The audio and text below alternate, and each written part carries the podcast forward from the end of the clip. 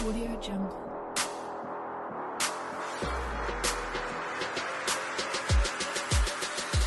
Nils. Nils soll nicht Teil von meinem Start sein. Außer als Sklave. Siehst du. Und direkt mit so einer schlimmen Message hier am Anfang reingestartet in die Aufnahme. Wenn das der Liebe Nils Grüße an hört. Nils, ja. Ja, dann sage ich willkommen zu meinem super neuen Podcast, Klassenkenntnis Sport. Yeah! Die zweite Folge, freut mich, dass ihr hier seid. Hey. Ja, Hey. ihr seid, ein- ihr seid ein wenig länger schon online, ihr habt vermutlich schon erzählt, wie es euch geht, aber könnt ihr das noch wiederholen? Ja, ich bin im Urlaub, aber ein bisschen krank. Und es ist jetzt schon 20 Uhr. Ähm, sorgt dafür, dass ich ein bisschen müde bin und krank. Aber sonst geht es mir gut. Ich freue mich, euch zu sehen. Fängt man in Urlaub nicht ab 20 Uhr an zu trinken? Ja, aber ich bin jetzt hier. Ach, das, das stimmt, das, das ist gut. Und Rafa, wie geht es dir? Ah ja, ich, ich bin auch seit zwei Wochen immer wieder ein bisschen erkältet. Seit meinem letzten Berlin-Besuch, was ja nur alle Züricher äh, Fantasien ob äh, der Berliner Dreckigkeit wieder nur, nur bestätigt. Aber ansonsten, man schlägt sich so durch, nicht? Ich bin ab Samstag für eine Woche in Portugal. Deswegen, ich kann mich auch nicht beschweren. Total gehypt, geil. Also, ja, fangen wir mit dem spannendsten Thema von, von heute an. Eigentlich wollten wir über Repression reden und Fußball, aber zuerst das Wichtigste, es geht um Urs Fischer. Ich, ich, ich weiß noch, ich habe die Nachricht bekommen, da war, war ich in einer Sitzung morgens um Mittag um 10. Dann kam die Push-Up-Meldung, Meldung, du hattest, du hattest in der letzten Folge angekündigt, Urs Fischer ist raus. Und ich habe es gelesen und war kurz zehn Minuten perplex und wusste nicht, was sagen. Ich so in der Sitzung, ja, Fischer ist geflogen und alle so, wer ist Fischer? Und ich so, niemand hat mein Leid verstanden. Und Rafa, wie geht es dir? Ah, Ich war in einem sehr tiefen Tal der Trauer. Ich glaube, wie alle anderen auch. Also, ich glaube, da ist es ja am Ende egal, bei welchem Verein, ne? Ähm, du findest irgendwo so einen Fangesang, wo es so heißt, so, äh, Trainer, Spieler kommen und sie gehen, doch meine Liebe zu dir bleibt bestehen. Und äh, das ist, äh, als die Nachricht rausgekommen ist, ich weiß sogar noch die Uhrzeit, es war 9.31 Uhr, als der Verein äh, die offizielle Meldung rausgegeben hat. Und der Tag hat sich ein bisschen zu sehr nach so wirklicher Trauer angefühlt. Und äh, das zieht sich irgendwie immer noch so ein bisschen durch. Also man hat noch ein bisschen damit zu kämpfen, dass fünfeinhalb Jahre, äh, die geilsten fünfeinhalb Jahre der Unioner Vereinshistorie auf einmal um sind. Und auf einmal, es, es schwenkt so ein bisschen schon langsam um, dass man dankbar dafür ist, dass man, ne, so mit, weiß ich nicht, Anfang, Mitte 20 den Scheiß erleben durfte, dass es schon krass ist. Aber ja, wie es zu Ende geht, das ist irgendwie alles nicht so dolle. Ich musste sagen, noch die Reels geschaut haben auf Insta, war ich auch sehr traurig. Es war schon, er ist schon ein legendärer Typ, der Herr Fischer. Und ich hoffe, dass er bald wieder einen Job findet. Vielleicht bald in der Schweizer Nationalmannschaft, weil die Schweiz ist so gleich, äh, gleich schlecht, schlecht dran wie Deutschland. Eigentlich müsste man sich freuen, dass mal Deutschland nicht gut dran ist, aber die Schweiz ist irgendwie so, ja, auch scheiße dran, aber mal schauen. Ja, also ich, wenn ich, wenn ich noch kurz ein, zwei Sachen zu Urs Fischer sagen darf. Weil, ne, wir haben ansonsten hier einfach nicht den Raum und ich meine, ne, wir, hier sind zwar zwei der drei Leute, die hier gerade zusammensprechen. Ich bin Unioner, Charles ist FCZ-Fan, da, da verbindet Urs Fischer natürlich. Und er hat auch verbunden, so, da gibt's den einen oder anderen Schild. Laura hat schon das Bild ausgemacht. Der, Boykott ist real. Na, Ich will schon raus. Nee, mein, mein Internet fängt an, instabil zu werden. Nein. Glücklicherweise. Genau jetzt. großartig. Dafür haben wir davor so lange gequatscht ohne Aufnahme. Ja, Charles, es liegt an dir, weil du zu spät warst. Wir hätten jetzt schon top 25 Minuten im Kasten. Erzähl deinen Fischermonolog. Ja, ja, nee, das, das müsst ihr aber wenigstens noch auf, äh, aushalten, weil ich äh, so ein bisschen das Gefühl habe, dass so ein bisschen untergeht, dass es gar nicht so den Sachzwängen irgendwie folgt, wie es, aktuell so wirkt. Ne? Also ich meine, Union hat seit 14 Pflichtspielen nicht mehr gewonnen. Da, äh, ne? Mit dem einen Unen Unentschieden jetzt gegen Napoli sind es ehrlicherweise die anderen 13 sind Niederlagen gewesen. Das ist eine Katastrophenserie, müssen wir nicht drüber sprechen. Aber die Art und Weise, wie du dann auf einmal irgendwann Mitte November einen der wahrscheinlich verdientesten Trainer der Union-Historie quasi entlassen musst, weil er offensichtlich auch zurücktreten wollte, ist halt schon arg. Und ich meine, wir reden ja nicht nur darüber, dass wahrscheinlich der beste Union-Trainer, den den es bisher überhaupt gab, der bisher dieses Amt bekleidet hat, auf einmal weg ist, sondern das ist ehrlicherweise das, was auch noch ein bisschen mehr schmerzt.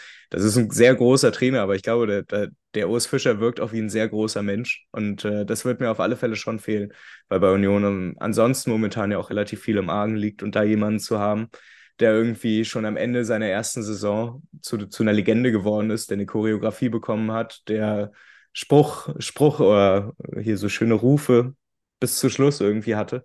Das ist dann schon ein bisschen arg, dass das dann einfach weg ist. Aber ich weiß auch nicht, Lara, ich habe so das Gefühl, Paul Dada ist irgendwie so der geilste Trainer, so in diesem ja. Schema, so Vereinslegende. So, wie, schmer schmerzt das? Ich habe leider, hab leider deine Ausführung nicht verstanden, weil ihr weg wart. aber äh, Pardada ist schon ein stabiler Trainer. Aber wir hatten auch vorher Glück. Also mit Felix Magath, Markus Babel. Ja, ihr hattet nur die ganz Großen. Wir hatten wirklich nee, nur ich wollte Klinsmann. Also. Hahohe. Ist Babel nicht der, was ein, äh, ein Verein immer tätowiert, weil er Trainer ist? Macht er das? Gibt es einen Trainer, der das macht? Ja, aber der war beim FC Luzern, so ein Deutscher. Ich weiß nicht, ob das Babel war. Es gibt immer, immer wo er Trainer ist, tätowiert er sich dann Verein. Geil. Aber da gibt es auch ein paar Spieler. Also ich glaube, Rafa, Rafa Gikiewicz ja. beispielsweise, der Torhüter beim Union-Aufstieg, der hätte sich das Unioner-Wappen dann auch tätowieren lassen. Aber mhm. zwei Jahre später war er trotzdem weg, ne? gut. So. Laura, wie läuft es bei dir mit Hertha? Ja, sehr gut, oder? Also. Ich spüre einen Aufwär Aufwärtstrend ja, bei Hertha. Also so alles in allem. Ich habe da immer noch meine Probleme mit dem Verein und so und wie das alles lief mit der Umstrukturierung. Aber aus sportlicher Sicht kann man sagen, es gibt einen Aufwärtstrend. Und hast du dich schon zu Hobani wieder angehört? Nein, immer noch nicht. Ich höre nur Luvo für Das ist wichtig. Okay. Ich habe gesehen, nee, Hertha hatte irgendwie Simba geteilt oder so in ähm, der Insta-Story. So Hobani war ich jetzt noch nicht, immer noch nicht. Hab ich immer noch nicht geschafft, siehst du? Ist das der eigentliche Fußball-Klassenkampf in Berlin, dass Hertha sich jetzt die ganzen New Wave-Rapper aus Berlin ranholt? Ja, da, da ist das ein ernstzunehmendes Problem, über das wir hier mal reden sollten in diesem Kontext. Also nicht, dass ich sie haben möchte bei uns, aber ja, ich finde es erstaunlich. Es funktioniert ja gut.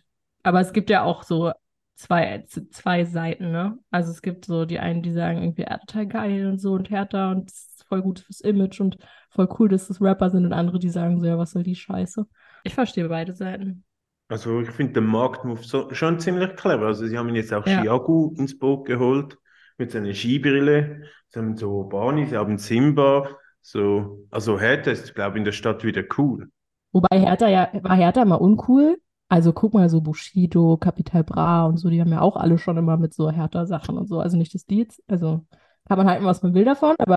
Also gut, Bushido. ja, was war schon immer? Es gab schon immer, dass sich, also dass alles, was so mit so Popkultur zu tun hatte und schon immer mehr irgendwie, also so junge Popkultur schon immer mehr. Also Hertha war da schon immer cool, oder?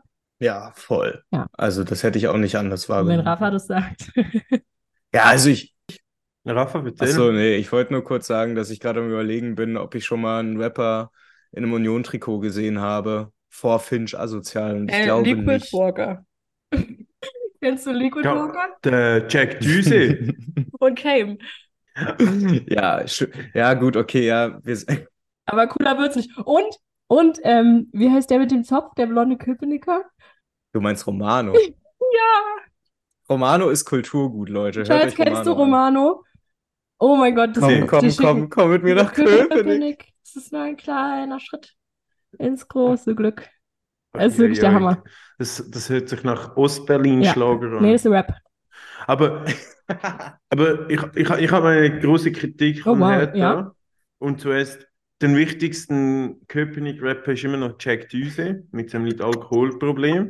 Also, da ich sagen, von dem bin ich ziemlich Fan. Der hat sich in meiner Spotify Top 100 Playlist reingeschrieben. Oh, sogar. Ja. Ich weiß nicht, ob das gut ist. und mein zweiter, der erfolgreichste und besten Rapper aktuell aus Deutschland, Deutschland, ich würde sagen, das Louvre und der wird von Hertha ja. nicht gepusht. Wieso, Hast du verpasst? Wieso? Okay, also der ist. Äh, macht Hertha jetzt ja, schon ein bisschen Louvre? länger. Also der war bei dem ähm, Schwarzer Beton-Trikot dabei, wo ja auch Chiagu und ich glaube so Bani auch dabei waren. Der hat äh, mit seinem Song Herz, hört ihn euch an, liebe Grüße, ähm, hat er die U19-Doku, die Hertha rausgebracht hat. Also die haben das Lied dafür benutzt. Und es war so eine Kollaboration, glaube ich. Und der ist auch, also ich weiß nicht, ob, also ob der jetzt offiziell Markenbotschafter ist, aber der ist ja, der ist auch schon mit Hertha in Kontakt und so. Er war letztens in Zürich, leider Oh, habe ich ihn verpasst, weil ich selber Match hatte. Schade. Ja, aber ich habe gehört, es Also war ich war, gut. Ich habe ihn am Fraufeld live ja, ich gesehen war auch. in ähm, Hamburg. Es war sehr gut. War krass. Komplett geil. In Hamburg waren auch noch ein paar, paar Gäste mit am Start, oder? Äh, ja, na, Disaster, Paula Hartmann, ähm, Sino 040 war Voract, hört euch Sino an. Ähm, und Banks, hört euch Banks an. Äh, ja, das war's, glaube ich. Ich, ich, ich finde es gut, wie der Podcast sich langsam zu einer Deutschrap-Empfehlungs-Playlist Werbung, entwickelt. Werbung. Das ist wirklich sehr spannend. Ja, Achtung, Werbung gesponsert von hiphop.de. Würde mich Ah, schön abholen. Hört ihr eigentlich Copa TS? Nein. Nee. Nee, also ich finde, ich find, das ist mein Vorbild-Podcast. Der hat seine Stimme perfekt zum Einschlafen. Ist es von Tommy Schmidt, der? Ja, er hat letztens im Podcast, hat er erzählt, dass irgendeine Frau zu ihm meinte, dass sein, ihr Kind ihn immer zum Einschlafen hören muss. Wenn es seine Stimme hört, dann schläft es ein und ich verstehe das. Es ist wirklich, ich bin richtig neidisch. Und darum öle ich jetzt meine Stimme, dass ich gleich töne. Ja, Und würde jetzt mit unserem okay, Thema eigentlich anfangen und über Repression, über Repression zu reden im Allgemeinen und so, was unser Thema ist heute. Und ähm, zuerst mal allgemein die Frage zuerst, was ist Repression vor allem im Kontext Fußball? Soll ich mal reinstarten? Ich, ich glaube, ich fange mit dem Generellen an, dann kann Rafa in die Theorie reinstarten. Klingt, klingt einem Plan. Klingt passend, oder? Ich fange mal an damit, was Wikipedia sagt. Äh, nee, ich glaube, dass Repression immer eine Frage der Perspektive ist. Also Liberale nutzen, glaube ich, das Wort Repression ganz anders, als das AnarchistInnen nutzen würden. So. Liberale sagen irgendwie, Russland und China sind repressiv ähm, oder da findet Repression statt. Und für AnarchistInnen habe ich gerade schon mit Rafa diskutiert. Ist wahrscheinlich schon die reine Existenz eines Staates Repression. Aber im Fußballkontext ähm, geht es, glaube ich, immer oder in meiner Wahrnehmung immer um Unterdrückung, zum Teil gewaltsam, muss sie aber nicht sein. Ähm, und es hat immer viel mit Machtverhältnissen zu tun. Also es ist immer so ein Top-Down, wenn wir von Repression sprechen. Und dabei geht es natürlich auch um Absicherung von Herrschaft, um Absicherung der bestehenden Verhältnisse. Und Wikipedia würde sagen, gezielte Willkür, Gewalt und Machtmissbrauch. Mit Machtmissbrauch haben wir es ja auch ganz oft zu tun. Und ich glaube, es ist für uns so eine ganz gute Arbeitsdefinition, dass wenn das so die Kernpunkte sind, auf die wir uns irgendwie konzentrieren, wenn wir im Kontext Fußball von Repression sprechen. Ist aber auch spannend noch zu sagen, dass im juristischen Kontext zum Beispiel Repression jede staatliche Maßnahme ist, die ähm, rechtswidriges Verhalten sanktioniert oder ahndet. Das heißt, dort ist Repression eigentlich voll was Gutes und Wichtiges, während wir davon in so einem negativen Kontext sprechen. Und ähm, im Fußball ist es, glaube ich, also primär erlebt man, glaube ich, so auf Auswärtsfahrten oder so verstärkte Repressionen. Wir hatten jetzt ähm, die Hannoveraner auf St. Pauli, wir hatten ähm, Kölner in Bochum, wenn ich mich recht entsinne. wir hatten Vorfälle in Stuttgart, wo es halt irgendwie, also es sind so einfache Sachen, so der Zug wird aufgehalten, du darfst nicht einsteigen, du wirst eingekesselt, ähm, du hast irgendwie Kannst du Beispiel Hannover und Köln kurz ausführen, was dort genau passiert ist? Ja, also in, in, auf, St. auf St. Pauli äh, hat es die Hannoveraner am Gästeblock getroffen. Die Polizei sagt, das, also das ist ja immer das Problem so ein bisschen zwischen so der Erzählung und der Realität. Ähm, die Polizei sagt irgendwie, es hätte eine, Prügelei gegeben im Gästeblock oder so und deswegen müssten sie dort einschreiten und haben das eben versucht und wurde sich natürlich dagegen gewehrt auf eine gewisse Art und Weise und die Polizei hat dann halt einfach komplett reingepfeffert in die Menge und dann ging wieder so eine große Debatte los. Äh, Pfefferspray, gerade im Kontext von Fußballern, sehr gern genutztes Mittel, ähm, was aber viel problematischer ist, als sich die meisten, glaube ich, vorstellen können. Also jeder, der schon mal Pfefferspray irgendwie im Gesicht hatte, der weiß das, aber gerade für Risikogruppen, für Leute, die Asthma haben zum Beispiel, äh, kann das halt extrem gefährlich sein. Äh, wenn du, ja, Unter Linsen. Kommt noch dazu. Und das ist ein großes Problem. Und dann es gibt natürlich so eine, so eine gewisse Gewaltspirale, die sich dann einfach irgendwie da hochfährt. Und gerade bei PolizistInnen wenn die nicht gekennzeichnet sind, hast du sowieso keine Chance dagegen vorzugehen. Genau.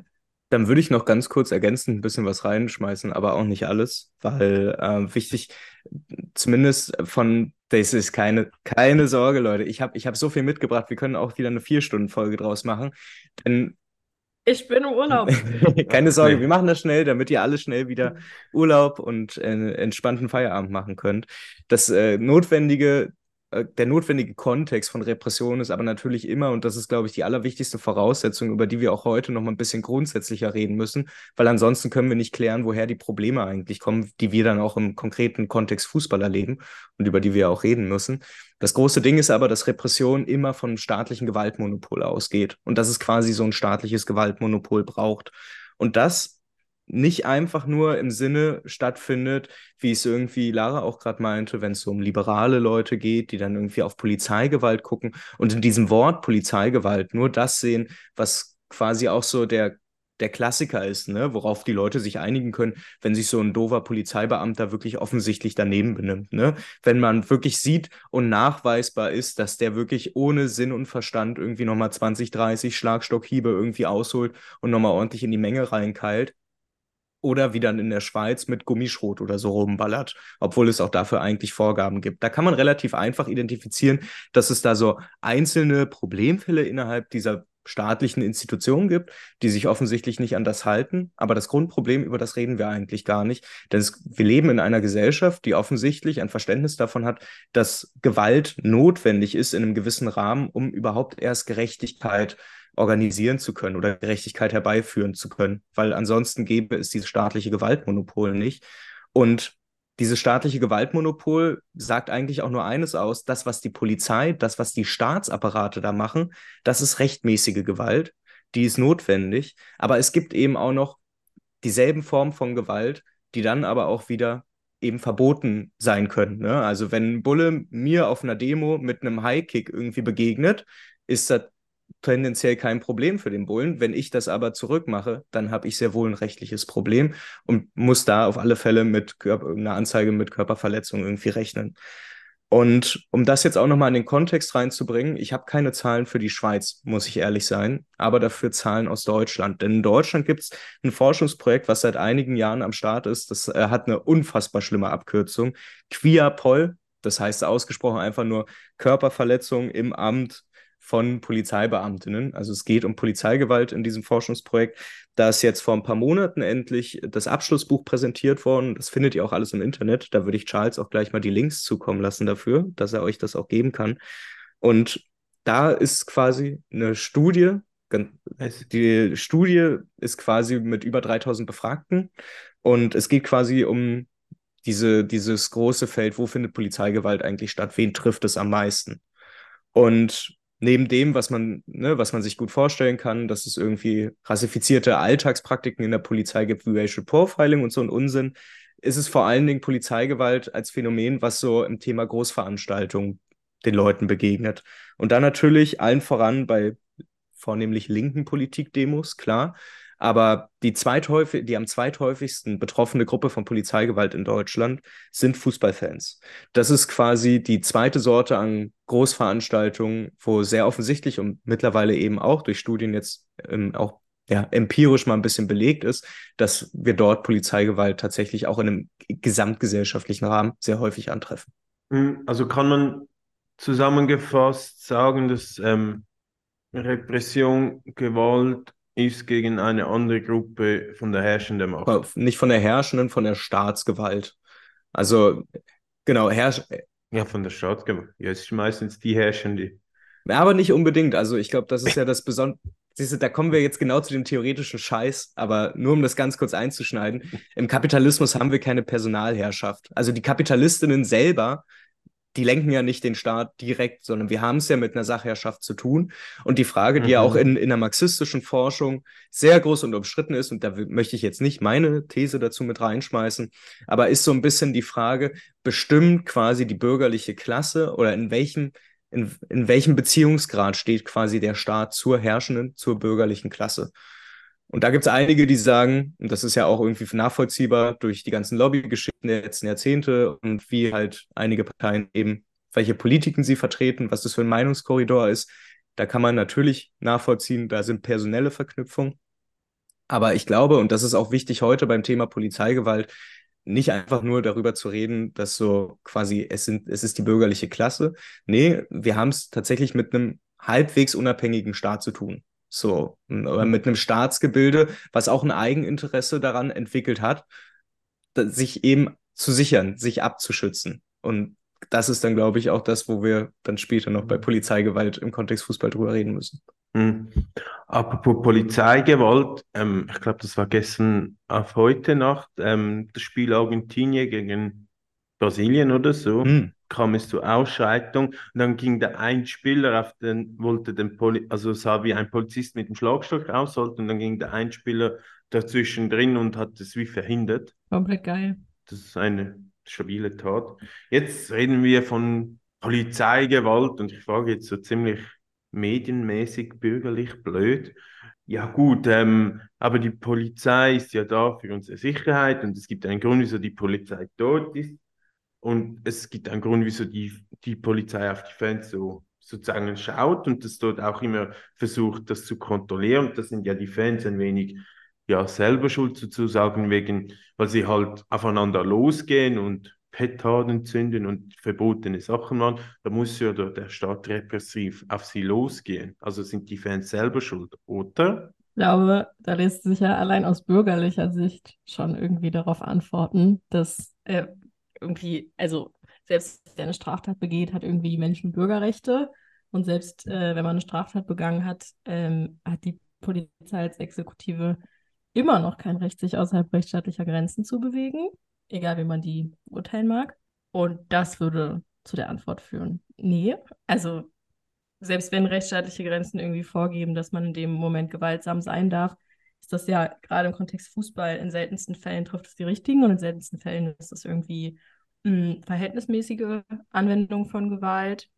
Dazu kommt natürlich irgendwie, dass man noch das bestehende Recht und dessen Legitimität ähm, diskutieren könnte, gerade wenn wir über Pyrotechnik sprechen und über die Abwägung zwischen irgendwie äh, dem Verbot und der Repression, die damit einhergeht äh, und dem Zweck des Verbots. Also ist natürlich das, also da kann man schon irgendwie, am Ende könnte man wahrscheinlich sogar sagen, dass das Verbot irgendwie Repression ist, aber es geht wahrscheinlich zu weit. Das heißt, selbst aus bürgerlicher Perspektive würde ich sagen, so nee, die sind halt nicht selber schuld. Vor allem, weil, wie wir halt auch auf St. Pauli gesehen haben, in dem Fall hat es ja gar nicht, also es waren ja gar nicht die Betroffenen, die am Ende irgendwie, also erstens wurde das Problem nicht gelöst, weshalb die da waren. Und zweitens hat es auch nicht die richtigen getroffen, sondern es hat einfach die getroffen, die irgendwie zur falschen Zeit am falschen Ort waren und eben dort standen. Ähm, und wenn man sich die Videos anguckt, dann sieht man auch, wie der Wild in die Ma Masse gepfeffert wird. Und das ist ja auch nicht das einzige Mal, dass so passiert ist. Und dann kann man sich schon die Frage stellen, was man sich hat zu Schulde kommen lassen, außer dass man ins Stadion geht. Und dazu, da schließt natürlich auch die Frage dann daran an, ähm, welchen Zweck die Polizei überhaupt verfolgt, wenn sie in so einem großen Umfang und in der Masse im Stadion ist. Wahrscheinlich würde man sagen Gefahrenabwehr und so. Ähm, aber welche Gefahren da tatsächlich von ausgehen, äh, ist fraglich, gerade weil ich behaupten würde, ähm, trotz der Homogenität der Masse, äh, der Heterogenität der Masse, funktioniert Selbstregulierung im Fußball einfach ex extrem gut. Also wenn sich irgendwo Leute prügeln, dann gehen da Leute dazwischen oder äh, versuchen diese Situation zu lösen. Und ich glaube, dass das in den meisten Fällen die Polizei auch einfach nicht braucht. Ich, ich, ich finde das Wort Selbstregulierung noch lustig. Ich bin immer so, man, das sagt man auch bei uns mit Selbstregulierung, das ist in der Schweiz auch so ein, ja, die Kurven regeln sich selbst. Ähm, ich finde ja immer so, ja, ich, die Kurven sind keine entkoppeln von der Gesellschaft. Es ist, äh, es ist so Gesellschaft noch, was sich dort selbst reguliert, reguliert und wenn es sind gewisse Dinge passieren, wo in der Gesellschaft gewisse Leute okay finden, wird das auch nicht reguliert. Also das ist so, es ist nicht so, also es ist nicht das perfekte Bild, was sich teilweise immer so gibt. Das finde ich wichtig. Und ich finde, ähm, das ist gerade gut erwähnt, ich glaube, alle, wo mindestens zwei Jahre immer auswärts fährt zum Fußball oder so, hat hat Erfahrung mit ähm, Pfefferspray oder Tränengas gemacht oder in der Schweiz mit Gummischrot, weil man halt per Zufall irgendwo steht. Das, das passiert halt. Und du hast gesagt, die Unverhältnismäßigkeit. Wieso hat die Polizei denn so Interesse, so unverhältnismäßig reinzugehen? Weil für die Polizei ist doch das auch Stress, also so in der Also ich stelle mich das als Polizist, also es gibt schon Leute, die das geil finden, aber es ist schon stressig, ja jetzt toll, jetzt muss ich in eine Masse rein und so voll Action machen und alle wissen, das ist eigentlich ungerecht. Was ist das Interesse dahinter? Ich glaube tatsächlich, dass in diesen Hundertschaften schon einige junge, motivierte Leute dabei sind, die auch den eigenen Antrieb haben, Gewalt zu erleben und vor allem auch aus der Machtposition heraus, also in dem Fall der Stärkere zu sein und vor allem auch keine Konsequenzen befürchten zu müssen. Das ist ja auch einfach das Ding. Also in vielen äh, Bundesländern in Deutschland gibt es gar keine Kennzeichnungspflicht. Das heißt, du hast keine Chance, irgendwie äh, die Person auswendig zu machen. Und selbst in den Bundesländern, wo es eine Kennzeichnungspflicht gibt, ist es extrem schwer, vor Gericht gegen erlebte Polizeigewalt irgendwie standzuhalten ähm, und das, und das ähm, durchzubekommen. Das heißt, ähm, so auf individueller Ebene natürlich gibt es da schon die einen oder anderen Interessierten äh, an Gewalt und diesem Korpsgeist und dieses, dieses Machtgefühl und so. Und aus, aus äh, theoretischer Sicht hat der Staat natürlich auch ein Interesse daran. Also ähm, aus Fanhilfensicht und so hört man oft und auch aus, aus Ultraszenen, dass der Fußball so ein bisschen ein Testfeld für Maßnahmen ist, die sich später in der gesamten Gesellschaft wiederfinden lassen sollen. Und ähm, dazu lässt sich sagen, dass einfach gerade Ultras einen bestimmten Freiraum für sich proklamieren und eine gewisse Autonomie, die im Staat wahrscheinlich nicht so gern gesehen ist, weil das ja außerhalb der Kontrollsphäre eben liegt. Ich glaube auch, und das ist das Schöne, was Lara gerade angesprochen hat, der Punkt, dass der Fußball quasi zu einer Art Testfeld wird, das sehen wir nicht nur im konkreten oder in konkreten Einsatzstrategien der Polizei, wie sie dann versucht, mit derselben ungefähren Masse an, an Menschen irgendwie anders umzugehen oder ne, was man da so alles machen kann. Oder ne, in Deutschland zumindest, wo dann die BFE-Einheiten, die dafür meist zuständig sind, das sind sogenannte Beweis- und Festnahmesicherungseinheiten, irgendwie so ähm, dass die quasi auch tatsächlich in Deutschland eher auf Nahkampf spezialisiert sind und quasi in Kleintrupps gezielt durch eine große Menge an Menschen durchziehen. So quasi in wie so einem Entenmarsch. Und das ist auf der einen Seite spannend. Man könnte jetzt natürlich auch ein bisschen makromäßiger gehen und sagen, dass genau diese Anwendung vom, oder dieses, dieses Erleben, dieses Erfahren von Polizeigewalt im Fußball auch einen Hinweis darauf gibt, worum es eigentlich bei dem ganzen Thema Polizeigewalt geht. Denn an sich ist dieser Begriff, zumindest in der moralischen Abwertung, natürlich völlig irreführend. Die Polizei muss Gewalt ausführen. Sie führt das staatliche Gewaltmonopol. Das ist das, was sie macht. Das heißt, wir unterscheiden jetzt quasi nur noch an dem Punkt, wo wir, wo wir jetzt versuchen, deutlich zu machen, dass Polizeigewalt existiert im Sinne von, dass sowas wie Repression in der politischen Absicht ne, oder in der ideologischen Absicht stattfinden. Da versuchen wir ja selber irgendwie die Trennung zu machen, die die bürgerliche Gesellschaft ja ohnehin als Fundament verinnerlicht hat, nämlich zu sagen, es gibt rechtmäßige Formen von Gewalt, und zwar von den Akteuren, die wir bestimmen. Und es gibt Formen von Gewalt, die werden wir bestrafen. Und das müssen, das müssen wir jetzt auch als Linke nicht einfach nur so hinnehmen und sagen, ja, okay, dann müssen wir jetzt das irgendwie philosophisch dekonstruieren, sondern wir wissen ja ganz genau, dass das in, in der, also in der gesellschaftlichen Ordnung einer Klassengesellschaft stattfindet. Das heißt, es betrifft nicht, Polizeigewalt betrifft nicht einfach alle, genauso wie diese Institutionen Polizei nicht einfach entstanden ist, um alle unter Kontrolle zu halten. Weil ich glaube, das sehen wir im Fußball sehr gut und da möchte ich auch gar nicht mal so stark idealistisch werden. Ich glaube, die Polizei wird für sich objektiv schon nachvollziehbarer machen können, warum sie gegen Fußballfans so aggressiv vorgeht. Und ich glaube, dass da eine gewisse Medienberichterstattung, vor Dingen von Boulevardmedien und eine zumindest in Deutschland sehr starke gewerkschaftliche Vertretung der Polizei auch dazu mitspielen, dass man grundsätzlich immer noch ein gesellschaftliches Klima hat, in dem diese Gewaltexzesse gegen Fußballfans auch völlig normal und quasi irgendwie legitimiert werden. Aber worum es hier im Kern geht, ist immer die Aufrechterhaltung einer öffentlichen Ordnung. Und da ist nicht die Frage, äh, öffentliche Ordnung, ne? man kennt das vielleicht so, alle spätestens im jugendlichen Alter hat man darin ohnehin mal so, man hat sich ein bisschen ausprobiert, man hat Schabernack getrieben. Man merkt, dass man irgendwie gegen eine öffentliche Ordnung angeht, wenn man draußen laut ist zu gewissen Uhrzeiten, wenn man Bierflaschen hin und her schmeißt, wenn man als Fußballfan unterwegs ist. Und ich glaube, der Punkt, der dahinter so ein bisschen steht, ist, dass diese öffentliche Ordnung im Kapitalismus ja vor allen Dingen dafür da war oder schon immer dazu da ist, die Leute, die gebraucht werden, die man ausbeuten muss, irgendwie dazu zu zwingen. Weil niemand hat, ne, als dann irgendwie vor 250 Jahren der Kapitalismus inventet wurde, Da haben sich ja nicht die englischen und die deutschen und die französischen Kapitalisten auf die Straße gestellt, haben die Bauern, die Vagabunden und die Gesellen angeguckt und hat gesagt, kommt her, ihr seid jetzt doppelt freie Lohnarbeiter. Ist das nicht toll? Es ist eine bessere Form der Arbeitssklaverei, so dann macht ihr jetzt das einfach. So ist das natürlich nicht passiert. Und wer sich dafür interessiert, es gibt in dem mittlerweile ja in linken Kreisen recht berühmten Sammelband Diversität der Ausbeutung ein Kapitel von Lea Pilone zur Entstehung der Polizei, auch im Kontext von Rassismus. Sehr spannend. Und das ehrlicherweise das, was sich am ehesten rausziehen lässt, ist halt, dass es relativ offensichtlich wird, dass Strafjustiz wie auch Polizei als Staatsapparate dafür geschaffen worden sind, um kapitalistische Verhältnisse überhaupt erst durchzusetzen, um überhaupt erst diese ganzen Vagabunden, diese Bauern dazu zu zwingen, in die Städte zu ziehen und als doppelt freie Lohnarbeiter das zu machen, was wir heute ganz normal als Arbeit kennen. Das ist nicht entstanden durch eine verrückte gesellschaftliche Bewegung, sondern es ist durch Zwang entstanden. Und genau dafür ist diese Institution Polizei geschaffen worden. Und genau das im erweiterten Sinne ist auch immer noch bis heute ihre Funktion. So, wir leben immer noch in der gleichen bürgerlichen Gesellschaft mit der gleichen, mit der gleichen Vorstellung von öffentlicher Ordnung. Und die Polizei verhält sich immer noch relativ ähnlich. Dazu kommt natürlich auch noch, dass die Polizei ein Eigeninteresse daran hat, weil sie reproduziert sich selber. Also ohne Fälle funktioniert das Konzept Polizei nicht mehr. Das heißt, äh, als Existenzgrundlage und auch als natürlich Argumentationskette nach außen äh, muss eine Gefahr aufrechterhalten werden, muss ein Feindbild geschaffen werden und muss die Polizei ihre eigene Existenz ja immer wieder neu rechtfertigen.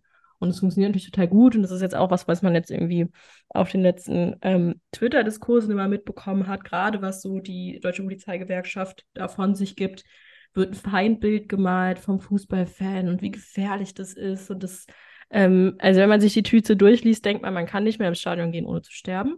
Dabei ist, die, ist, ist ein Fußballspiel halt eigentlich eine extrem sichere Nummer. Also es gibt so wenige Verletzte, ähm, es gibt irgendwie so selbst recht wenige Straftaten, äh, so im gesamtgesellschaftlichen Vergleich in Deutschland, dass sich dieses Bild gar nicht aufrechterhalten lässt. Aber das würde natürlich dann auch dazu führen, dass man hinterfragt, warum denn so viel Geld jedes Jahr in irgendwie Polizeieinsätze bei Fußballspielen gebuttert wird warum man so viel Personal braucht bei Fußballspielen. Und um das zu umgehen, erzählt man natürlich allen, wie gefährlich das ist.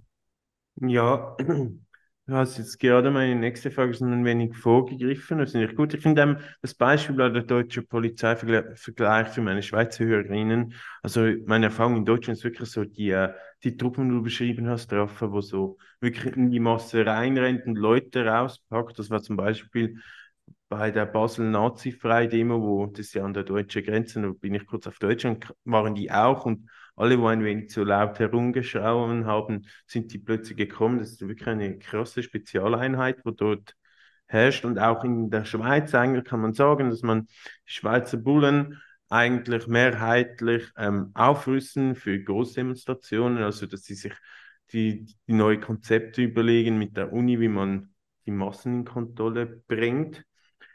Und die Polizei ist ja auch nur die ausführende Kraft sozusagen. Die Polizei ist ähm, eine Exekutive. und ähm, jetzt die Frage, wer steckt hinter der Polizei? Weil die Polizei logisch ähm, will sich selber erhalten, das interessiert mich. Fragt, wer hat wirklich so Interesse, wer gibt der Polizei den Auftrag, dass man sozusagen so gegen die Fußballfans so viele hohe Kosten verursacht, weil die Polizei ist so entstanden und ist jetzt in der Rolle und sie wollen das aufrechterhalten, aber die brauchen doch irgendeine Unterstützung. Das kommt ja nicht so, ja, wir sind die Polizei, machen uns jetzt selbstständig, also in gewissen Staaten schon, aber jetzt mal im Kontext von Fußball würde ich sagen, das ist jetzt weniger der Fall. Und ja, du, ihr habt von Freiheit geredet, eine Autonomie in den Kurven, was in der Gesellschaft ziemlich selten gibt und vermutlich hat das ein Verbund wieso gewissen Leute Interesse haben, das zu kontrollieren. Also der Staat steckt grundsätzlich erstmal dahinter. Ähm, der Staat ist am Ende aber auch keine Blackbox. Ne? Ich habe ja vorhin schon mal den Spaß über die materialistische Staatstheorie gemacht. Ich glaube, sie ist eine der wichtigsten marxistischen Theoriestränge, weil es genau um diese ganzen Fragen geht. Wie funktioniert der bürgerliche Staat eigentlich? Weil da steht Demokratie drauf und wir sollten das auch ernst nehmen es ist offensichtlich eine Scheißform immer noch. So, es ist aber immer noch Demokratie. Und das Spannende dabei ist eigentlich, dass diese bürgerliche Demokratie natürlich darauf ausgelegt ist, die Voraussetzungen zu schaffen, einerseits dafür, dass die Waren sich überhaupt dass die, dass die zu einem Markt irgendwie hingetragen werden können. Ne? Immer dieser, dieser, dieses schöne Wort, die Waren können sich nicht selbst zu Markte tragen, jemand muss es organisieren, dafür ist der Staat notwendigerweise da. Da können wir übrigens auch mal einen kleinen Shoutout an Argentinien gerade machen, die sich ja so einen vermeintlichen Anarchokapitalisten jetzt äh, bekommen haben. Das Liebe wird Grüße. Katastroph das wird katastrophal in die Hose gehen. Aber auch das ist wiederum, ne, es ist mehr leider Bestätigung dessen, was man schon sagt. Das Ding ist, der Staat, der bürgerliche Staat muss die öffentliche Ordnung aufrechterhalten, um einerseits die kapitalistischen Produktionsverhältnisse überhaupt erst gewährleisten zu können und andererseits die gesellschaftliche Reproduktion überhaupt erst zu gewährleisten. Ohne den Staat würde das nicht funktionieren, weil dann kann ein Unternehmen einfach zu dir kommen, wenn es keine rechtlichen Mindestschutzdinger gibt, ne, dann können wir hier alle 16 Stunden am Tag arbeiten, einfach nur weil unser Unternehmen das sagt und weil das Unternehmen die Freiheit auf einmal bekommt, all das machen zu können. Und dann wissen wir aber ganz genau, wenn dann Frauen und Kinder auch wieder arbeiten müssen und es gar keinerlei ne, staatliche Einschränkungen gibt, dann wird es ein Riesenproblem geben, weil dann wird der Kapitalismus sich selber ordentlich kaputt machen. Und das ist ja auch eine der schönen Grundtendenzen aus dem Kapital von Marx. So, wenn man die Kapitalisten nur machen lassen würde, würde die Scheiße relativ schnell ordentlich brennen. Und das Ding ist, die Polizei ist quasi eigentlich ein unterstützender Staatsapparat dafür, dass diese ganze, also die kapitalistische Produktionsverhältnisse, die werden ja durch die Exekutive des Staats quasi, ne, da, das wird das, da wird da alles besorgt. Die Reproduktion ja grundsätzlich auch über Bildung und dann, ne, dann hat man Elterngeld, dann schafft man irgendwie noch patriarchal normierte Gesetze und so, dass man alles ordentlich hinbekommt. Das, was die Polizei in all die, in all diesem großen Spiel für eine Rolle spielt, ist eigentlich die, dass sie die öffentliche Ordnung gewaltsam herbeizuführen hat, wenn es nicht läuft. Und das ist, glaube ich, auch was ganz Wichtiges, weil wir im Kopf eigentlich trotzdem immer noch alle haben, dass die Polizei ja eigentlich eine recht sinnvolle sinnvolle Aufgabe hat. Ne? Da passieren Gewalttaten und die müssen irgendwie aufgeklärt werden. Hinter der Polizei steckt auch manchmal gar nicht mal der Gedanke, dass die Leute bestraft werden müssen. Es muss nur aufgeklärt werden. Und das ist ja eigentlich etwas, da Ne, wer soll dagegen argumentieren? Wenn jemandem was Übles geschehen ist, na klar, müssen wir uns hinsetzen und das aufarbeiten. So, dass die Polizei aber eigentlich ihre, die historische Rolle nicht darin sieht, das sehen wir genau bei sowas. Weil Warum gehen die, werden die Fußballfans angegangen? Weil sie die öffentliche Ordnung gefährden.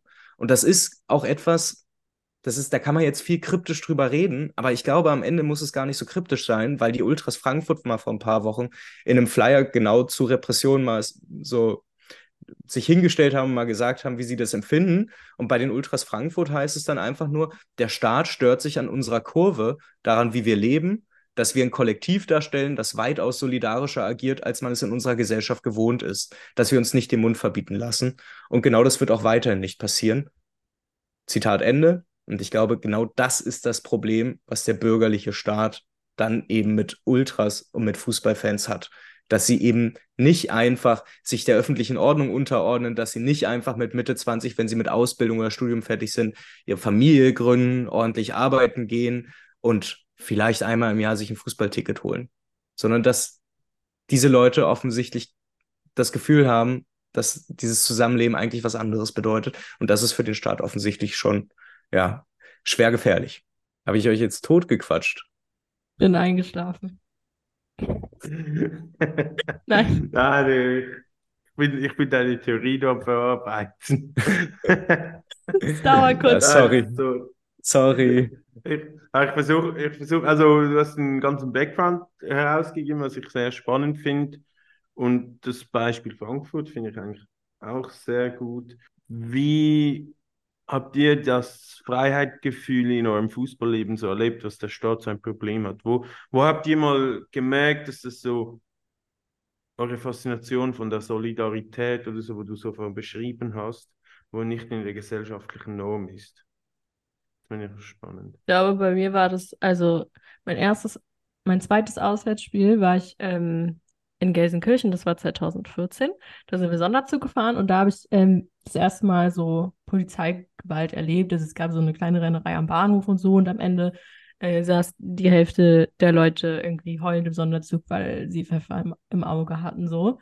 Und ähm, ich weiß bis jetzt nicht so richtig, was da passiert ist. Ist irgendwie, glaube ich mal, Schalke wollte angreifen oder so, aber weiß ich nicht. Äh, und da habe ich das erste Mal so diese Brutalität gespürt, irgendwie, so wie PolizistInnen so dagegen vorgehen, weil ich hatte vorher gar keine Berührungspunkte damit. Also ich war zu dem Zeitpunkt 14. Äh, ich hatte vorher gar keine Berührungspunkte damit. Und dann war das, glaube ich, so die Gründung von der Fanhilfe bei Hertha, als ich das erste Mal irgendwie so, also als ich es mitbekommen habe und das erste Mal so reflektiert habe, okay, ah krass, äh, das macht ja Sinn, dass es das gibt. Und dann wurde ja auch so ein bisschen erklärt, warum und so. Und da habe ich, glaube ich, auch nochmal anders angefangen, mich damit auseinanderzusetzen. Ich glaube, bei mir kommt das gar nicht aus so einem Polizeigewaltaspekt her. Also ich habe ich hab den auch im Fußballkontext schon erlebt, aber tatsächlich dann auch mehr, ich weiß es gar nicht. Ich glaube, bei mir rührt das tatsächlich eher daraus, dass halt, ne, Union liegt halt auch direkt in dem Kiez, wo man irgendwie groß geworden ist, wo man sowieso alle kennt. Und du merkst halt einfach, dass innerhalb dieses Kosmos Fußball, der sich alle zwei Wochen bei einem Heimspieltag irgendwie eröffnet, so, dass, dass wie die Menschen miteinander reden, ne? Also so, so blöd gesprochen, so, ich, ich bin, ich gehe zur Union, seitdem ich vier oder fünf bin. Oder seitdem ich laufen kann, schleppt mein Vater mich mit. Und es ist quasi seine Eltern in Gespräch mit anderen Erwachsenen zu erleben, wo die mal offen, also so offen sind, wo die mal ein bisschen Menschlichkeit zulassen. Das war, glaube ich, was, das hat mich sehr tief beeindruckt. Und das spürst du ehrlicherweise immer noch überall. Und ja, es, ne, bei, man könnte jetzt auch sagen, es geht natürlich trotzdem überall so ein bisschen flöten, aber diese, ich weiß nicht, da ist irgendwie so eine, so eine verbindende Kraft, die dann auch dafür sorgt, dass so, ne, wenn du auch Unioner bist, so, dann, dann bin ich für dich egal, was ist. So, im allerschlimmsten Fall. Oder wenn halt jemand sagt, er muss umziehen, dann finden sich halt an, weiß ich nicht, in 20 Minuten an der Abseitsfalle 50 Leute, die helfen. So ist das halt, ne? Es ist halt ein, ein deutliches Stück weitaus solidarischer als so, wie man es sonst vom Rest der Gesellschaft kennt, wie man es aus dem Kindergarten, aus der Schule kennt, aus der Ausbildung, aus dem Studium, aus dem sonstigen Umgang auch untereinander, der irgendwie in diesem Kosmos Fußball ein bisschen entspannter wird, wo Drogen möglicherweise auch ne, da, da Teil sind mittlerweile oder dass Alkohol, der Alkoholkonsum wahrscheinlich auch dazu beiträgt, das muss man ehrlicherweise auch sagen. Aber das ist, glaube ich, weiß nicht, das, ich, diese Magie, glaube ich, ist nicht, auch nicht so ganz erklärbar und ich finde es auch nicht schlimm. Ähm, auf der anderen Seite ist es aber auch sehr schön zu sehen, dass diese Polizeigewalt, die viele Fußballfans jetzt auch über die letzten Jahre, Jahrzehnte nicht nur erlebt haben, sondern es mittlerweile auch die Möglichkeiten gibt, sich dazu auszutauschen, dass das, glaube ich, aktuell auch zu einer, zumindest in Deutschland, einer aktuell sehr stark wachsenden Solidarität untereinander führt, weil wir eben seit, seit ein paar Jahren in Deutschland Fanhilfen haben, die sich quasi aus den, aus den Kreisen der jeweiligen äh, Ultrabewegung eines Vereins irgendwie rausgründen, weil sie merken, sie brauchen Hilfe äh, dagegen und sich mittlerweile untereinander auch da verbünden, auch über Vereins- und Feindesgrenzen hinaus. Und ich glaube, das ist dann auch, was das aktuell sehr viel Hoffnung gibt. Lustig. Bei mir ist es auch wieder noch etwas völlig anderes, was mir so aufgezeigt hat. Ich war so, sagen wir so, ich war, ich ging so mein erstes Fußballspiel ähm, bei Zürich war so 2008 oder so, so als kleiner Knirps sozusagen habe den Vater angefragt und ich war schon damals so, sagen wir so, ich hatte mir mit Autoritäten und hatte noch Blödsinn im Kopf. Und eine was, und, und was mich dort gepackt hat, ist so irgendwie das Lautsein, eine Masse zu sein und sich ein Recht zu erkämpfen und auch seine eigene Regeln zu haben. Also was mir immer so ganz früh fasziniert hat, dass man bei uns in den Sonderzügen geraucht hat. Das war einfach so normal. Man hat, müsse, man hat, man hat nicht auf dem bürgerlichen Staat sozusagen die Regel, sondern man hat seine eigene Regel und man hat sich selber überlegt, was in Ordnung ist und was nicht in Ordnung ist. Und aus dem habe ich das Gefühl, gibt es ein mega solidarisches, solidarisches Gemeinschaftsgefühl, wo die Leute zusammendenken und ähm, auch zusammenarbeiten, was bei uns ich weiß nicht, ob ihr das mitbekommen bei uns sind ja die Auswärtszahlen am explodieren momentan oder so. Jeder Block ist total überfüllt. Bei uns ähm, Heimspiele ein Rekord nach dem anderen, so von den Leuten kommen und merkt den Hype in der Stadt ziemlich groß. Geil. Und was ich, was ich auch gemerkt habe, jetzt ähm, das tue ich auch in der Kurve, die, also die Leute, die schon länger dabei sind, die sind noch so unter, untereinander so solidarisch, haben die Gefühle und so. Und jetzt kommt so die Masse und jetzt kommt jetzt so der, hat man das Gefühl, wie ob man irgendwie am Bayern Volksfest ist teilweise, so die Unsolidarität, wie man so ein kollektives Besäufnis hat, dass es dann wieder, dass ein wenig die Werte verloren geht. Ich weiß nicht, ob ihr das kennt, Union hat das vielleicht auch schon erlebt, dass man Ja. sich teilweise fragt, jetzt kommen so einzelne Leute und das habe ich am- ganz am Anfang vielleicht so gemeint, dass die Kurve, die Selbstregulierung, also die ist schön und gut, die funktioniert bis gewissen Ausnahmen und wir sind immer noch ein Teil von der Gesellschaft, nicht losisoliert von ihr, sondern die gesellschaftlichen Verhältnisse und die patriarchischen Verhältnisse sind auch in den Kurven immer noch aktiv. Also die, die sind nicht wegisoliert. Und das muss man schon bedenken, dass das wie so wir selber auch immer Sachen reproduzieren, wo nicht in Ordnung sind oder so. Und man nicht davon ausgehen kann, dass jetzt so eine Kurve jetzt alle so links gepult und sich selber reflektieren, sondern dass man dort alles trifft. Bis zum bösen Nazi. Voll. Ja, darauf, also ich, ähm, darauf wollte ich auch nicht hinaus. Ich glaube, dass es bestimmte Leitplanken gibt, äh, über die hinaus die Selbstregulation nicht mehr funktioniert, beziehungsweise wahrscheinlich schon funktioniert, aber halt nicht in unserem Sinne funktioniert. Aber gerade was so, also die Polizei greift seltenst ein, weil einer Frau ein Arsch gefasst wird oder so, sondern die Polizei greift ein, weil sich zwei besoffene Männer prügeln. So. Und in dem Kontext ist meine Erfahrung, dass Selbstregulation grundsätzlich gut funktioniert. Gerade weil, auch wenn man sagen kann, Teil der Gesellschaft und so, trotzdem ist eine gewisse gemeinsame Identität da, die du sonst nicht hast. Also am Ende ist halt, ach, wir sind ja alle Hertha-Fans, so, ne? Und das hast du sonst in der Gesellschaft nicht. Wenn sich in der S-Bahn zwei Leute m, streiten oder prügeln oder so, dann denkst du nicht, ach, wir sind ja alle Berliner oder wir sind ja jetzt alle gerade hier in der S-Bahn äh, oder so. Und das ist so ein bisschen der Unterschied. Ich, ich war, ich war selber nicht an dem Spiel selber, aber wo Zürich in Holland war, weiß nicht, ob ich das mitbekommen habe, gingen die Fans von Zürich nicht in den Sektor, weil die Polizei ganz klassisch verlangt, dass man seine Identitätskarte zeigt und dann ist die Kurve wie solidarisch draußen geblieben, muss man vorstellen. Dann, keine Ahnung, wie viele tausend Leute rauf und dann gibt es ein Gemeinschaftsgefühl, wo solidarisch ist und dann kommt ähm, sozusagen der, der Vorsänger, wie er das immer so schön nennt, und sagt, hey, wir gehen nicht ein aus diesen Gründen und das funktioniert, das finde ich so eine krasse Kraft. Ich war nicht dabei, ich kann es nicht einschätzen, aber das fand ich schon noch krass, dass das irgendwie im Kontext Fußball schon möglich ist, dass es so ein Gemeinschaftsgefühl und so eine Kraft entfachen kann, wo auch der Staat vielleicht auch ein wenig bedrohlich sind. Und alle Leute, die dort waren, sind jetzt irgendwie auch so zusammengeschweißt. Also ich weiß nicht, wenn man so Polizeigewalt erlebt hat oder so lange Auswärtsreisen, wo so, fuck, uns ist das Essen ausgegangen, jetzt müssten wir acht Stunden am Flughafen auf den Boden schlafen. Das schweißt irgendwie so zusammen und man ist so verbunden oder man kennt das. Und das, das sind schöne Gefühle. What doesn't kill you makes you stronger. In, In, in dem Sinne kommt zu unserem Workshop beim anderen da raus. Da werden wir darüber reden. Wie am Flughafen am Boden schläft. Auch, wenn, wenn das Leute wollen, auch. Über gesellschaftliche Potenziale von Fans, wie erlebte staatliche Repressionen Möglichkeit sein können, daraus zu lernen und das Erlernte anzuwenden, ohne jetzt zu viel vorwegnehmen zu wollen. Ja, ich freue mich darauf. Ich hoffe, dass ich das moderieren darf. Muss ja, glaube ich, noch mit Lucy streiten. ich weiß nicht, ob ich auch überhaupt jemand anderen zum Reden kommen lasse bei dem Workshop. Ja, ja werden wir sehen.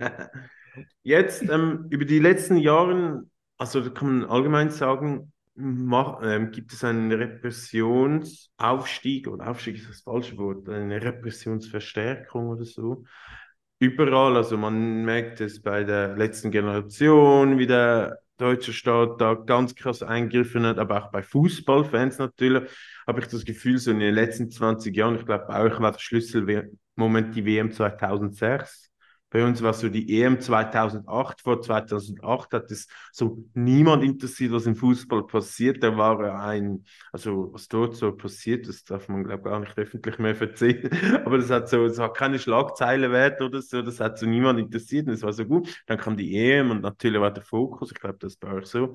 Und Frage, wie hat sich bei euch so seit der steigenden Repression und allgemein bei den Fans das Verhalten verändert? Wie, wie hat sich die Stimmung geändert, dass die Repression gestiegen ist? Ist sie gestiegen? Ich, also vom Gefühl her würde ich schon sagen. Ich glaube, ich, ich würde ich würd sagen, dass es, glaube ich, ein anderes Bewusstsein gibt. Also, und natürlich auch neue Maßnahmen, aber ich glaube primär ein anderes Bewusstsein. Aber ich habe jetzt auch keine Zahlen vor mir. Aber wenn wir so an die 80er, 90er denken, so diese Hooligan- Geschichte, Gewaltspirale, ja. dies, das, dann weiß ich nicht, ob das jetzt also es ist, es ist natürlich total schwer auszumachen, weil sich ja auch die Vorgehensweise von Fans verändert hat. Also wir haben nicht mehr diese vorherrschenden starken rechtsradikalen Hooligans, sondern wir haben Ultraszenen, die da, die natürlich auch Grenzen, also rechtsstaatliche Grenzen überschreiten und so, keine Frage.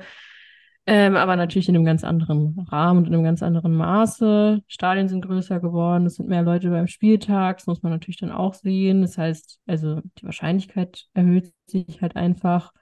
Äh, Fußball wird populärer und so weiter. Also, ja, könnte man jetzt wahrscheinlich 20 Seiten Aufsatz drüber schreiben. Aber ich habe, also zu meinem Punkt, ich, äh, ich glaube einfach, dass sich die, also die Wahrnehmung hat sich verändert und der Umgang hat sich verändert. Und ich glaube, auch, glaube gerade auch durch diese ähm, Gründung der Fanhilfen in den letzten Jahren äh, hat sich natürlich auch ein Sprechorgan gebildet, was einfach eine gewisse Wirkungs- und, und Strahlkraft hat, was die Sache natürlich auch präsenter macht und vor allem jetzt endlich mal auch in den Medien ähm, irgendwie die andere Seite dargestellt wird.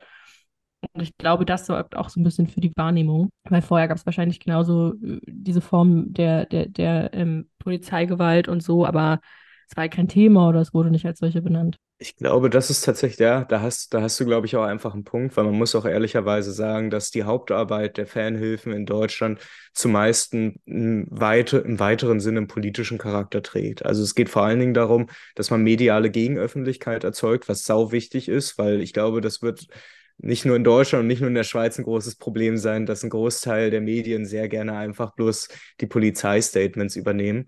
Und äh, die Polizei es sich mittlerweile auch deutlich einfacher macht, über Social Media noch schneller Scheiße rauszuballern. Und äh, dass es da, glaube ich, in dem Sinne einfach bloß notwendig war, irgendwann an einem gewissen Punkt da auch mal dagegen zu halten. Das, was ich glaube, was aber dabei auch so ein bisschen auffällt, ist, dass, also das, was die Fanhilfen ganz konkret an Arbeit machen, ist, ist sehr notwendig und sehr richtig, nämlich die, der juristische Beistand. Und das führt in den Statistiken in den letzten anderthalb bis zwei Jahren, zumindest in Deutschland, dazu, dass offiziell gesehen man eigentlich argumentieren müsste, dass die Repression zurückgeht, weil vor allem eben die massenhafte Datenspeicherung im Kontext Fußball, vor allen Dingen mit der Datei Gewalttäter Sport, eigentlich abgenommen hat, weil immer mehr Menschen aus aktiven Fanszenen über ihre Fanhilfen Anfragen machen und dagegen juristisch vorgehen und sich wieder rausstreichen lassen. Und das ist eigentlich auch ein Hinweis darauf, dass das ganz gut funktioniert. Ich glaube aber nichtsdestotrotz, dass die Repressionen natürlich stärker werden, aber das hat, das hat keine Begründung im Fußball konkret.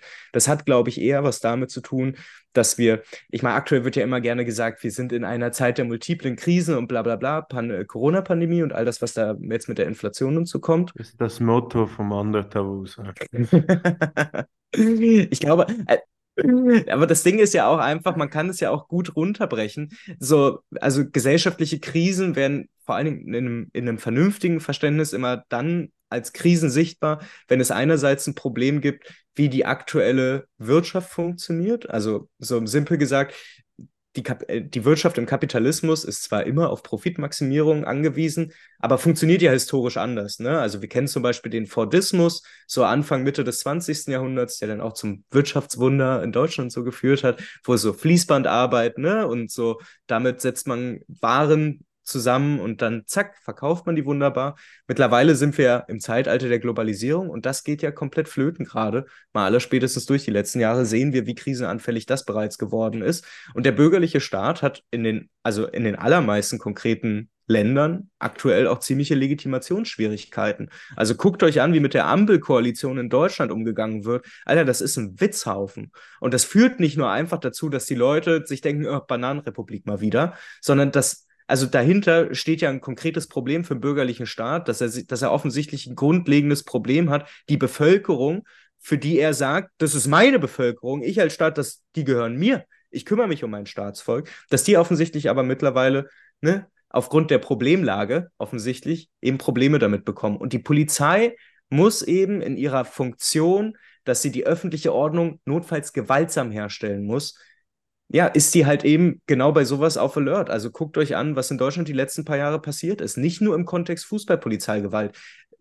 Polizeigewalt in linken Kontexten ist ja das Thema, was noch viel höher stehen sollte in Deutschland. Und ich meine, es ist ja mittlerweile fast bekannt, ne? Aber guckt euch die Doku Hamburger Gitter an zu, zum G20-Gipfel 2017. Guckt euch an, was da los war.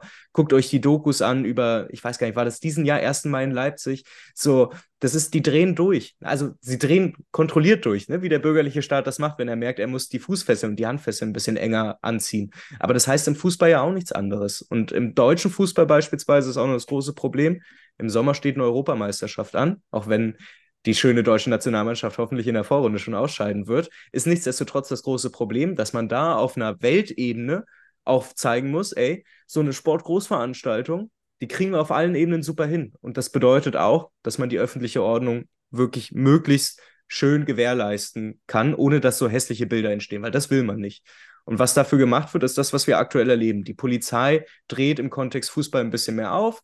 Ich glaube schon, dass es einen Anstieg gibt, der, also bei dem, was in den letzten Wochen passiert ist, also allein die Strategie, dass die Polizei jetzt so Fanbusse äh, bei Auswärtsfans abfängt bevor die ins Stadion können und denen so sagt, ja, wir durchsuchen jetzt eure ganzen sechs Busse.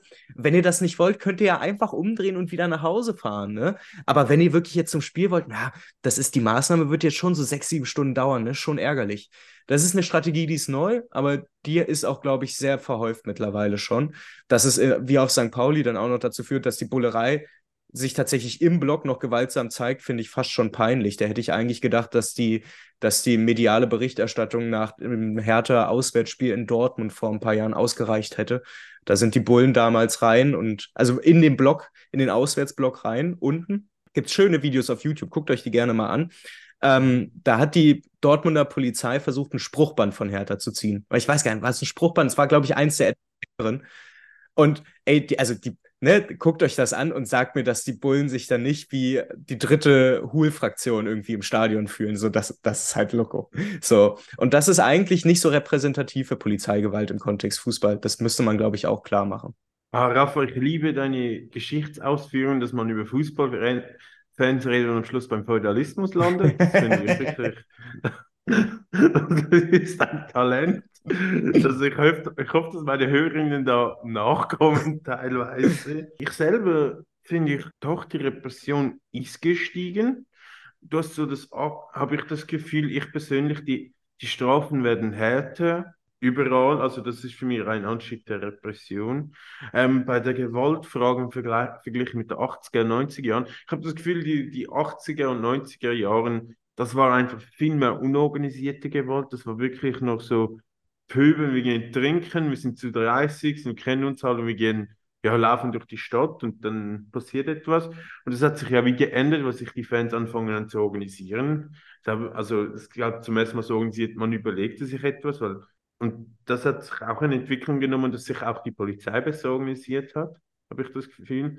Und auch das Interesse gestiegen ist dadurch, dass man sie fest, also dass man sie sozusagen mundtot macht und ich finde auch das Bild, also wo wir 2014 nach Gladbach gekommen sind, gegangen sind, haben sie auch so den ganzen Bahnhof mal zugemacht und einfach jede Person kontrolliert, weil vier Stunden vorher ein Böller aus dem Zug rausgeworfen worden ist. Und jetzt wissen sie alle, also weißt du, die, die übliche Argumentation, dass man, ey, wir haben dort hinter eine Petarde gesehen, die ist verboten, jetzt müssen wir euch alle acht Stunden lang kontrollieren. Und ich weiß nicht, kennt ihr das? Video ist, glaube ich, Fortuna Düsseldorf, wo sie beim Bahnhof eingekesselt werden. Sie haben jeweils eine Dokumentation gemacht, ich weiß nicht, wieso mit den Ultras zusammen. Und dann sind sie so am Bahnhof eingekesselt. Also sie sind so individuell angereist, hat sie die Polizei erwischt, haben sie diesen Bahnhof gebracht und dann sind sie eingekesselt. Und dann ist irgendwo einer, wo so erzählt, ich habe seit zehn Jahren kein Spiel verpasst oder so. Ja, und war schon nervös. Das war natürlich vor Corona noch. Und dann gibt es so ein Video, wie er so, also sie haben das per Zufall gefilmt, wie er so, so GoPro-mäßig an dem Gleis steht, dann eine offene Tür findet und dann so unter dem Bahnhof abhauen kann, durch die Gänge, Schächte rennt, am Schluss auf der Tür, so, also hinten die Polizei auf der Tür, so einfach, die ging auf, eine zu, aber es Game Over und dann steht einfach ein Taxi dort und er schafft es ins Stadion.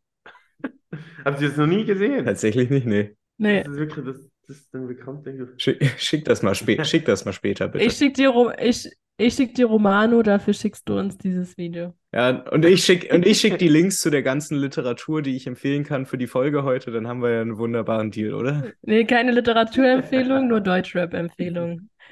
Oh, oh. In den Shownotes.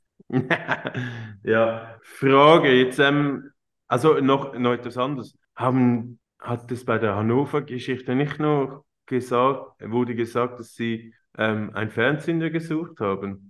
Was gesucht haben?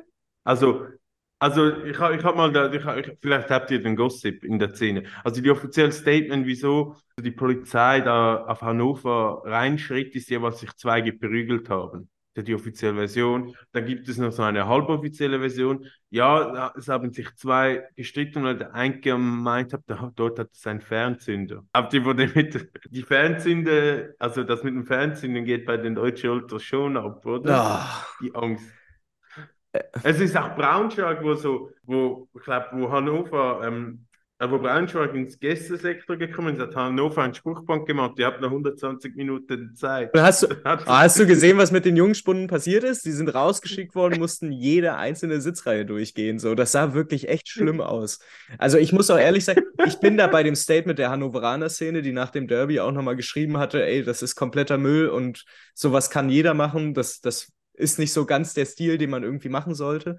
Bin ich auch sehr stark dabei und ich muss auch ehrlich sagen, ich finde das auch eine absolute Unart. Es ist aber auch eine, wirklich die nächste Krone auf diesen Scheißhaufen, der glaube ich auch gar nicht mal damit anfing, dass wir uns hier als Ordner verkleiden, um irgendwelche Fahnen zu ziehen. Es ist einfach so ein bisschen. Ich möchte ehrlich sagen, dass mich dieses, dass mich das total abgeholt hat mit den Fernzündern, dass ich schon vor Jahren mal äh, darüber fantasiert habe, mit einem ferngesteuerten Auto in dem Graben vom Olympiastadion rumzufahren bis vor den Gästeblock, um dort Pyrotechnik zu zünden. Im Blau-Weiß. Ich finde es richtig geil. Willst du das öffentlich sagen? ja, jetzt ist die Nummer ausgelotet, jetzt macht das niemand mehr. Also, ja. also ich muss sagen, die Fernsehinteraktion ist wirklich einmal sehr lustig, also, also wirklich so 10 von 10 die Aktion. Also ich, ich habe selten gelacht, aber jetzt sollte man das nicht machen. Jetzt ist es ein billiger Abklatsch. Ey, ich bin aber auch ehrlich, das ist halt genau das gleiche mit dem Choreo-Ding, weißt du? Als das eBay Bern passiert ist, fanden das noch alle komplett geil, so Website drauf mit, ne? So alles total unterhaltsam. Jetzt ist es aber vor ein paar Monaten auch passiert, dass Kaiserslautern, glaube ich, dann die äh, Choreo von Karlsruhe irgendwie ein paar Tage vorher mit einer Drohne abgefilmt bekommen hat.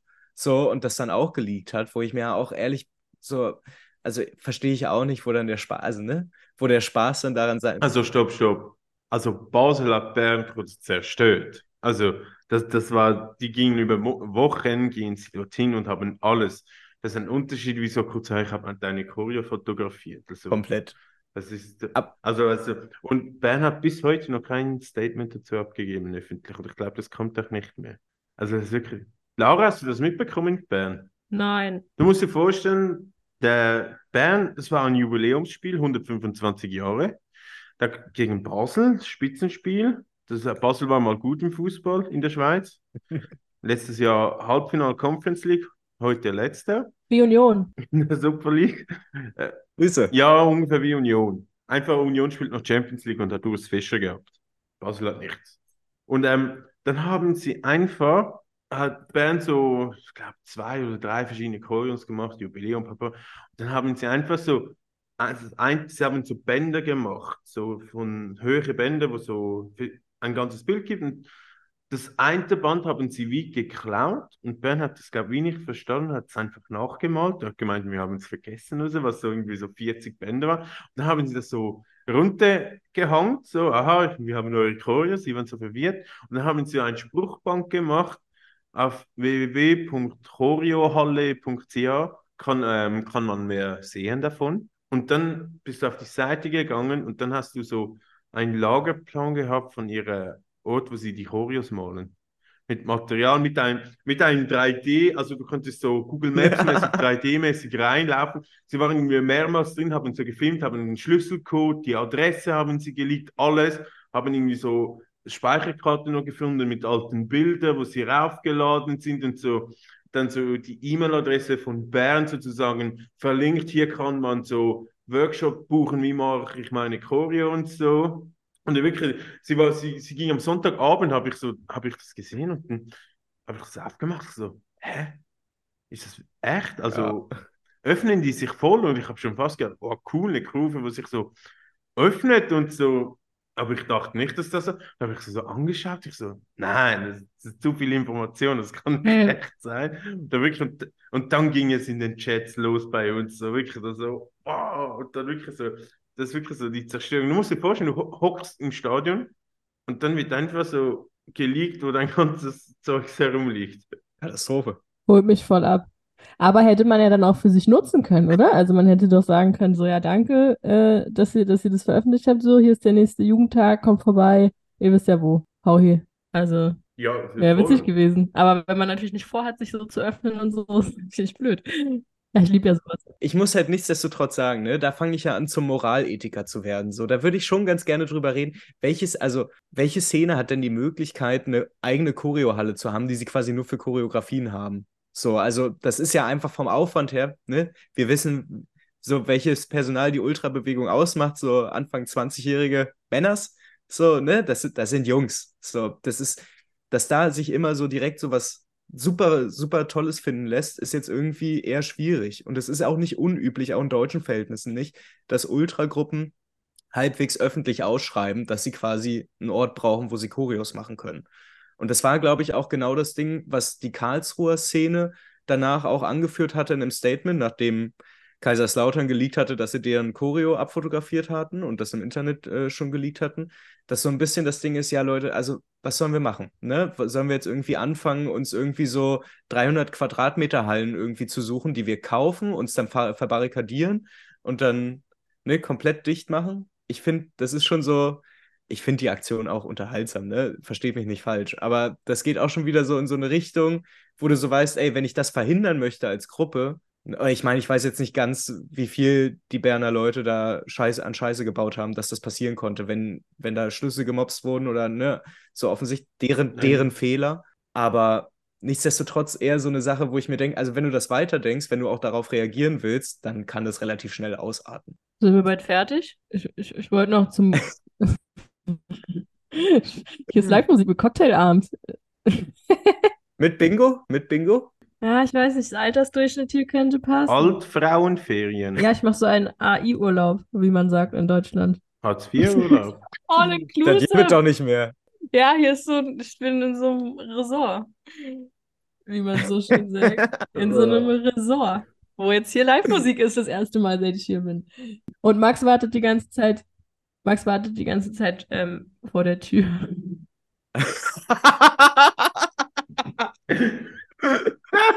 oh Gott, der Arme.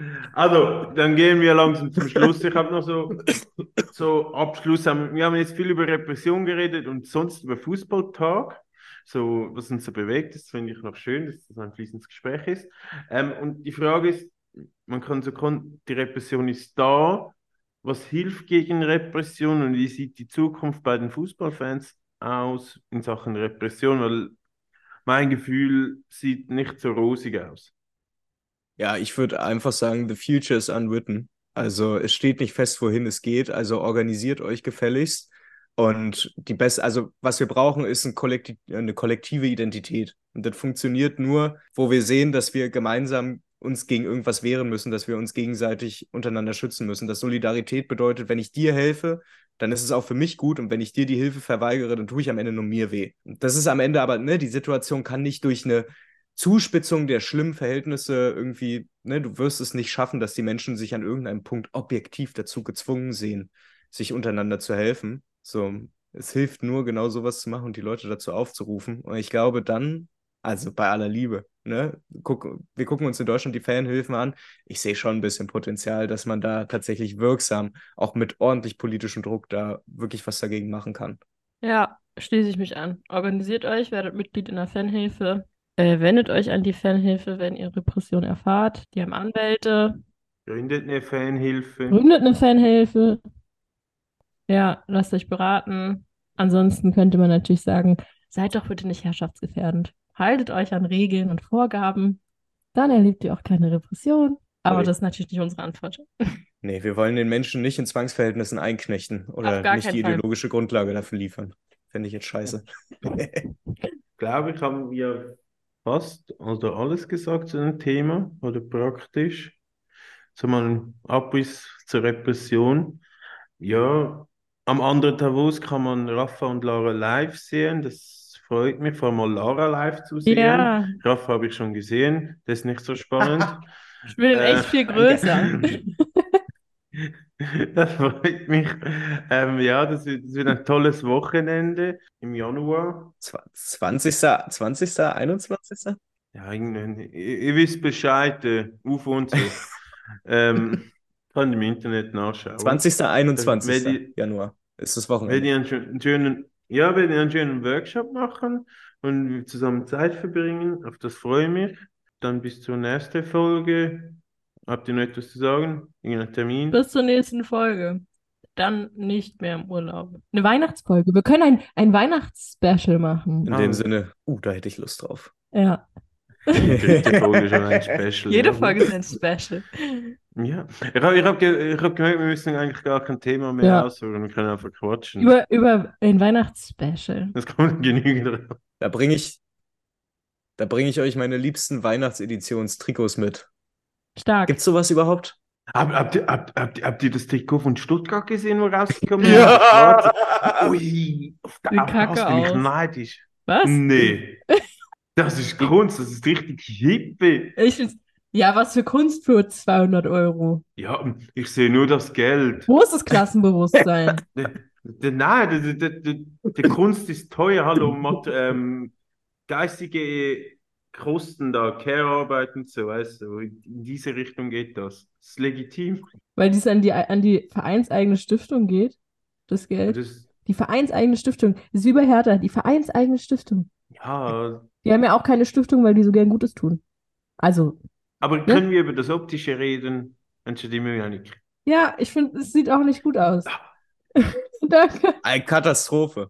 Katastrophe, aber ich, aber ich glaube, Ja. so, also Zoe hat einen Punkt bei dem Ganzen, weil Zoe meinte gestern zu mir, äh, zu Lara eigentlich, dass äh, das Trikot insofern ganz gut ist, als dass das Design natürlich die gegnerische Mannschaft komplett ablenken wird.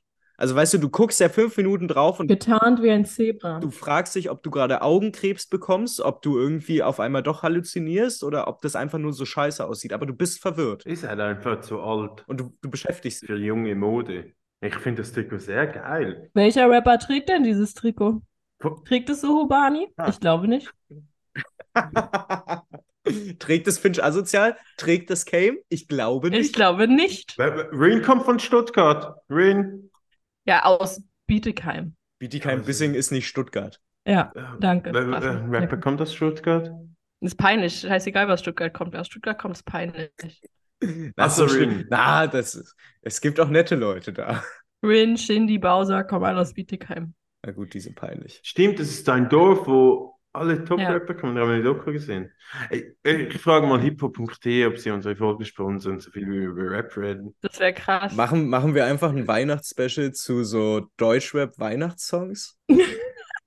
Im Fußballkontext. Ja, ich, mu ich muss das rechtlich abklären, ob ich da teilweise Lieder einspielen kann. Aber anscheinend 15 glaub- Sekunden darfst du. 15. 15 oder, 15 oder 30 Sekunden darfst du auf alle Fälle. Also zumindest in Deutschland. Da gibt es keine Lizenzprobleme. Gut, gut, merken wir. Wir sind ja ein deutscher Podcast seit neuestem. Also, In der Schweiz darf man das nicht. also bevor wir weiter um, umquaken, ja, die Leute, die jetzt uns noch zuhören, das sind unsere treuesten Oh. Fans. Ich, wir danken ihnen Liebe mal, Grüße. dass sie unseren ganzen... Wir können eine Verlosung machen. Wir verlosen was in der Weihnachtsspecial. Ja, das Kann besprechen wir jetzt nachher. Also ich will die Folge jetzt beenden. Also, tschö mit euch. Tschüss. Tschüss.